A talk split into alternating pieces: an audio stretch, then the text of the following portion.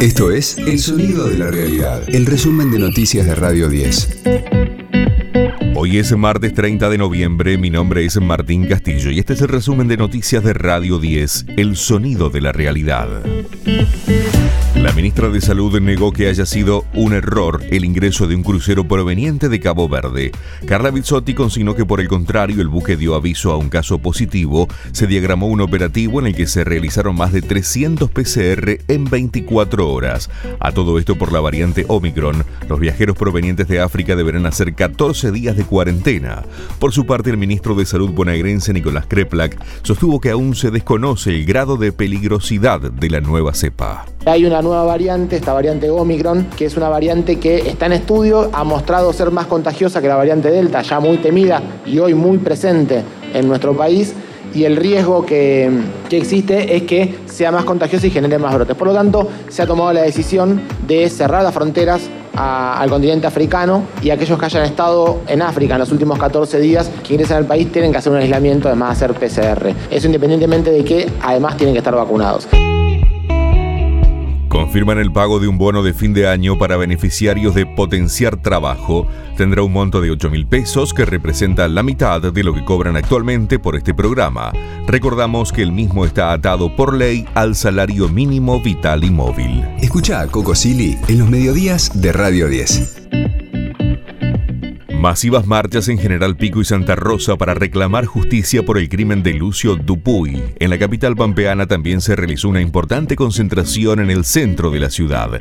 Recordemos que el menor fue asesinado a golpes por su madre y su pareja, que se encontraban detenidas en la capital de esa provincia. A todo esto advierten que la jueza de menores de La Pampa, Ana Ibrarda, desoyó las denuncias de maltrato contra el menor. Lionel Messi ganó su séptimo balón de oro. El argentino levantó el galardón que entrega la revista Fran Football y así lo agradeció. La verdad que, que es increíble volver a estar acá.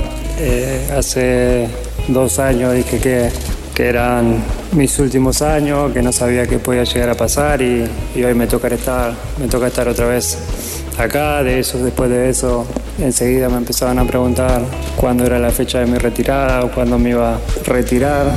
Son siete y la verdad que, que algo extraordinario, así que algo que nunca pensé, así que fue, es algo increíble. Cierra la fecha 23 del campeonato local. Desde las 17 horas San Lorenzo recibe a Sarmiento. 19-15 Boca se enfrenta a Newells y 21-30 Banfield se mide con Independiente. Radio 10, el sonido de la realidad.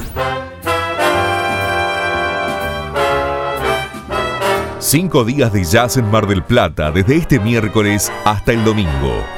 Se trata del decimoprimer festival Mar del Plata Jazz, que reunirá a 80 artistas en 8 sedes para una serie de conciertos, muestras y clínicas. El encuentro yacero, generado por el espacio colectivo de experiencias musicales, contará con dos escenarios al aire libre y recitales en el Teatro Auditorium, en el Museo Mar, en el ESEM, en Club Tree y Dickens Pub. Además, SEM recibirá la muestra Fotosíntesis de Clara Maceira. A las 20, Club Tree acogerá la jazz sesión y una big band regional, todo con entrada libre. Hasta el domingo 5 habrá además clínicas a cargo de Valentín Reniers, Julia Sanjurjo y Pablo Ledesma, actuaciones de ensambles locales y propuestas llegadas desde distintos puntos del país. Pez Blob de Rosario, Carlos Florentín Trío de Cursucuatiá y el porteño Ricardo Cavalli Trío, entre otras.